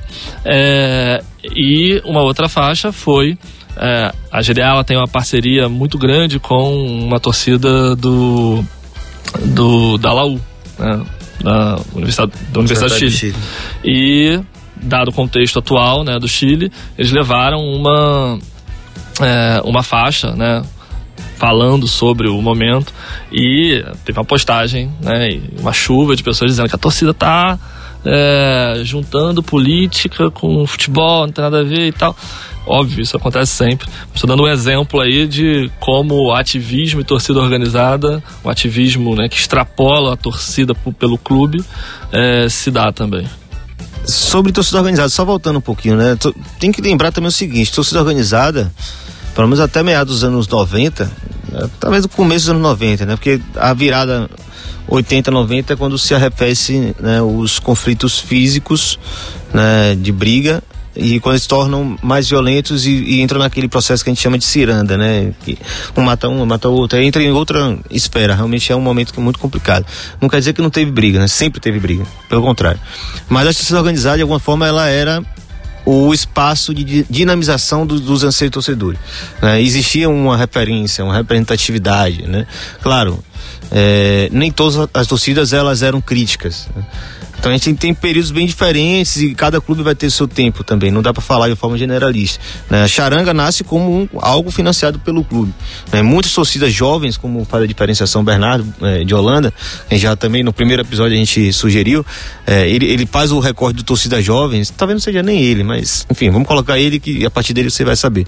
É, exatamente elas mudam essa mentalidade, né? Uma coisa mais jovem, mais juvenil, mais rebelde, mais crítica. Então já era um rompimento de determinadas torcidas organizadas com essa ideia da torcida atrelada à diretoria. Então há esse momento fundamental que aí seria talvez os nossos primeiros ativismos torcedores. E ele traz isso no, no, no, livro dele, né? O clube como vontade de representação. Ele traz isso de uma forma brilhante, inclusive. Não, não, não é o foco mas ele dá uma pincelada sobre essa questão que me inspirou muito, inclusive, a fazer minha pesquisa sobre ativismo torcedor. Né? As torcidas organizadas é, do Botafogo, a, a, Jovem do Flamengo, a Jovem do Vasco, a Força Jovem do Vasco, é, nos anos 70, em plena ditadura militar, eram uma força de crítica às diretorias. É impressionante isso, você imaginar. Que fechavam a entrada do Maracanã para fazer boicote aos jogos por causa do, do, aumento do preço dos ingressos. Isso é surreal. Hoje em dia a gente não consegue fazer isso, mas a gente fazer no meio da ditadura militar, pai. Sobre futebol, né? Então, assim, a gente tem que voltar também um pouco no passado e, e tentar, né, é, recontextualizar determinadas coisas. Né? Muita coisa foi feita, a gente só perdeu o fio. A gente não aprendeu com isso, não conseguiu trazer esse aprendizado para os tempos de hoje. É, hoje, torcida organizada, por ser muito marginalizada, ser muito criminalizada, é, por exemplo, a dificuldade que existe hoje de uma torcida organizada comum, que nunca brigou, que não é envolvida com histórico é, de violência, é a mesma dificuldade da torcida violenta. Então hoje não tem nenhuma diferenciação, o que é a torcida de pista, o que é a torcida é, de festa. Né? E olha lá que as de pista também são de festa, mas vamos colocar que você pode criminalizar por outros vieses. É, é, então, assim, é o generalismo total. Né? É muito diferente, você não tem uma inteligência para pensar o que são as torcidas. Infelizmente, isso também acontece do ponto de vista do ativismo torcedor. Então, elas vão sendo marginalizadas, vão sendo excluídas, vão sendo proibidas, banidas, é, perseguidas. E nada melhor para um dirigente de clube do que ter uma situação dessa para botar a torcida embaixo do braço e ter ali um foco de crítica possível arrefecido. Né? Então você não tem hoje nenhuma torcida grande, é, organizada grande do, do país que tenha força para contestar uma direção que está ali metendo é, é, mão no dinheiro do clube. Um Cruzeiro hoje, do jeito que está, a Máfia Azul não consegue fazer nada. Porque sabe que se mexer um pauzinho errado ali no, no, momento errado, ela não entra no estádio porque a diretoria e polícia e Ministério Público e Justiça estão todos andando em bondade. Então não dá para pensar a torcida organizada como a gente pensaria qualquer outro coletivo nosso. Né? O momento é completamente diferente. Maravilha, a gente vai agora para o nosso quadro Ondas do Leme.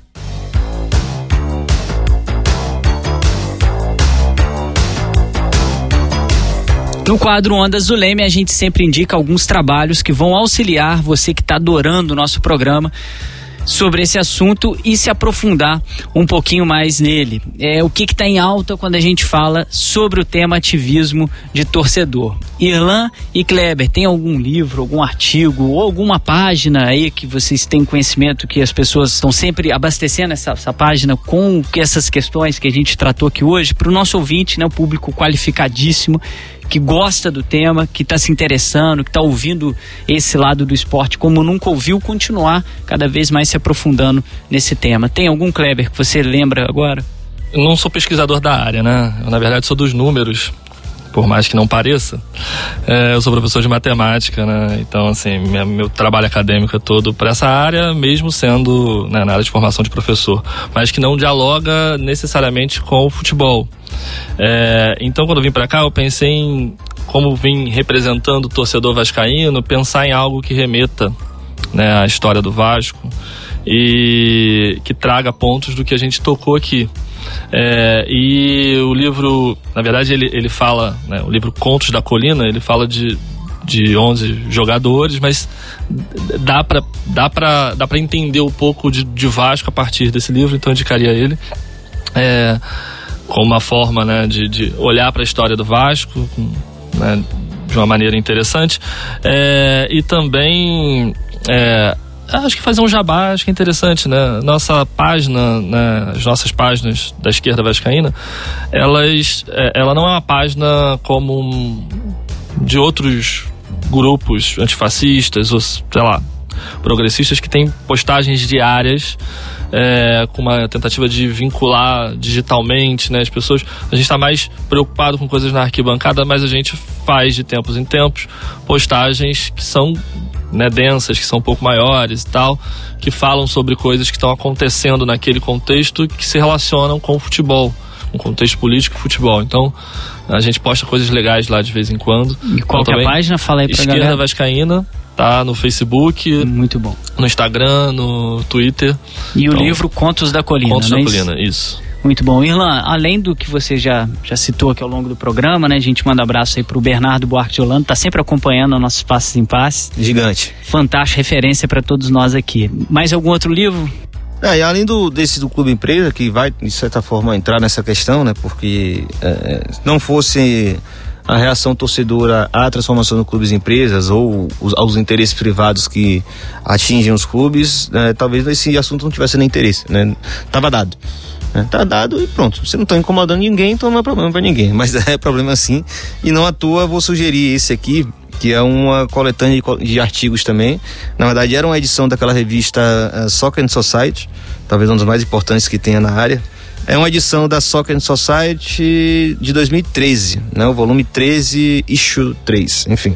E isso acabou virando livro, dá para achar aí, tem aquelas macetezinhos de acesso a esse livro na internet, para comprar é bem caro, mas você vai achar aí, é Football Supporters and, and the Commercialization of Football.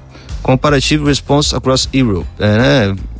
torcedor de futebol e comercialização do futebol, ou mercantilização do futebol, né? Respostas comparativas, né? Com- enfim, reações, comparações das reações torcedores pela Europa. Ele traz uma análise mais diversa, né? E mostra que por mais que cada país tenha a sua configuração específica de clube como empresa, varia bastante de um para o outro, é, os torcedores também ali tem, reinventam suas formas de se organizar e contestar isso. Nem sempre ganham, mas muitas vezes botam a cara e contestam né, a ordem que está dada de futebol, empresa, torcedor cliente, estádio, shopping center.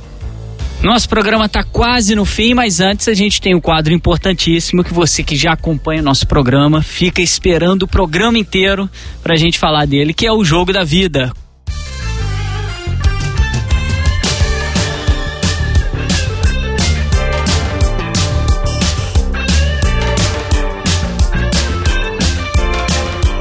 Qual jogo marcou a sua história? Em qual momento o esporte entrou na sua vida?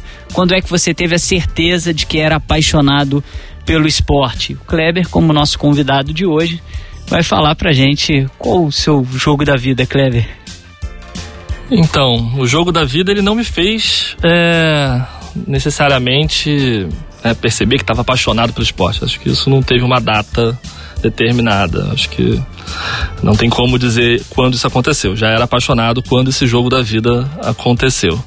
E o jogo da vida a gente não chama de jogo da vida, a gente chama né, da virada do milênio, né, que foi Vasco e Palmeiras, né, uma virada de 3 a 0 para 4 a 3 Não estava no, no, jogo, né, o jogo foi em São Paulo, é, no Palestra Itália, né, não existe mais. É, e eu estava em casa, né? Assim, eu sou é, da zona oeste do Rio de Janeiro, Santa Cruz, então morava numa, numa favela lá de Santa Cruz, é, chamada Rolas, que é próximo do Cesarão e da, de Antares, e era uma somos né, uma, éramos uma família, né, que meu pai já faleceu, é, um pai, três filhos, meninos, todos vascaínos, e a gente assistindo o jogo lá e 3 a 0 Palmeiras, meu pai, né, o dono da televisão, falou: vamos parar de ver isso, não vamos ver não, vai ser uma loucura. É, vamos botar no show do milhão. E a gente vai assistir o show do milhão enquanto o, o segundo tempo iniciava. E do nada, ah, vamos botar lá pra ver. Já tava 3 a 1 ah, não, mas tá dando certo. Vou voltar pro show do milhão. Embalado pelo Silvio Santos, o Vasco. e Você aí... aprendeu que é mais importante ser supersticioso do que torcedor. Né? É, não sou botafoguense, né? Mas o, o, E isso aconteceu novamente no 3 a 2 até que. Não, então vamos deixar aqui porque agora vai. 3 a 3 4 a 3 no final, uma loucura. Já tinham já zoado bastante a gente, né? Porque assim, onde a gente morava, todos sabiam que era família de Vascaíno e tal. Já tinham batido no nosso portão, já tinham. no intervalo, a gente saiu, fiz exatamente o contrário.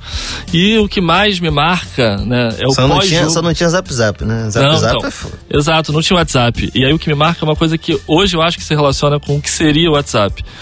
Não tinha WhatsApp, não tinha meme, não tinha nada pra gente ficar mandando para ninguém. No dia seguinte, é, a gente acorda cedo, né? Não sei porquê. Ah, não, não fui à escola porque já era dezembro, né? Então, assim, os filhos, três filhos estavam em casa. É, e aí meu pai falou: vai na banca e compra todos os jornais.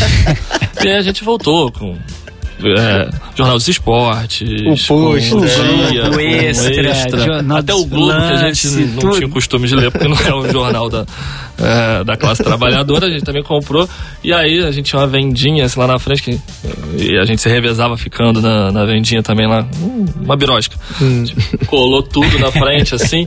E tinha gente que tinha ido dormir no 3 a 0 não sabia que tinha girado. Então, assim. Acordou sem saber. É, esse foi um jogo que me marcou, né? Mas assim, como tudo, esse é um jogo que me marca positivamente. Não vou deixar de falar que é um jogo que marca negativamente. Eu tava lá e que, né, talvez seja é, o primeiro grande fracasso né, do Vasco aí nessa, nesses últimos 12 anos é, foi a, o descenso em 2008. Contra o Vitória. Contra o Vitória. Então Desculpa. eu tô aqui também falando. Vitória é o time da Mala Branca, Vitória é o time do amor. É. Então o time para fazer maldade com Mala Branca. Gente, eu não era a pessoa que tentou se jogar da, da Marquise, mas me impactou fortemente. Tava lá na arquibancada. Mas é, é pra, é pra falar de jogo que marcou, tô falando de é, dois aí. Eu, quando eu tive a oportunidade de contar o meu, também foi uma derrota bem, bem triste. Foi, foi, não vou repetir, não. Escute o passe em passe no episódio 1 um, tá lá, o jogo da vida do Irlan. Apito final. Muito obrigado, amiga e amigo ouvinte. Compartilhe com seus amigos, envie seus comentários aí pro Lemecast Clube. Leia o nosso blog, comunicaçãoesporte.com. Siga também as páginas do Leme nas redes sociais, procurando arroba LemeUerg. Queria agradecer demais ao Kleber pela participação. As portas sempre abertas aqui do nosso podcast, do Passe em Passe, do Leme também, que sempre quando quiser pode vir aqui participar com a gente, viu? Muito obrigado. Obrigado a você pelo convite. Muito obrigado, ah, mais ainda, pelo presente maravilhoso ah, que já está aí nas nossas redes. Você só tem, só tem dois vascaínos no grupo de pesquisa, né? Mas tudo bem, é, o negócio é ser democrático. Não, Leda e Vasco, Leda e, Leda e Fausto estão maravilhados agora com o presentão.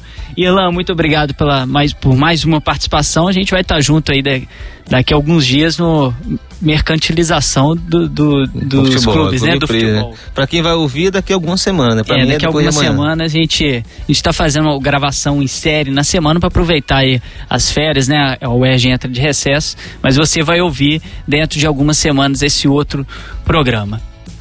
Passe em Passe é uma realização do Laboratório de Estudos em Mídia Esporte e do Audiolab da UERJ, com roteiro de Fausto Amaro e Marina Mantuano, direção de Fausto Amaro e Felipe Mostaro, produção da Marina Mantuano e edição do Leonardo Pereira. Nosso programa é quinzenal e a gente espera vocês no nosso próximo episódio. Vem muita coisa boa por aí. Passes em passes, o esporte como você nunca ouviu.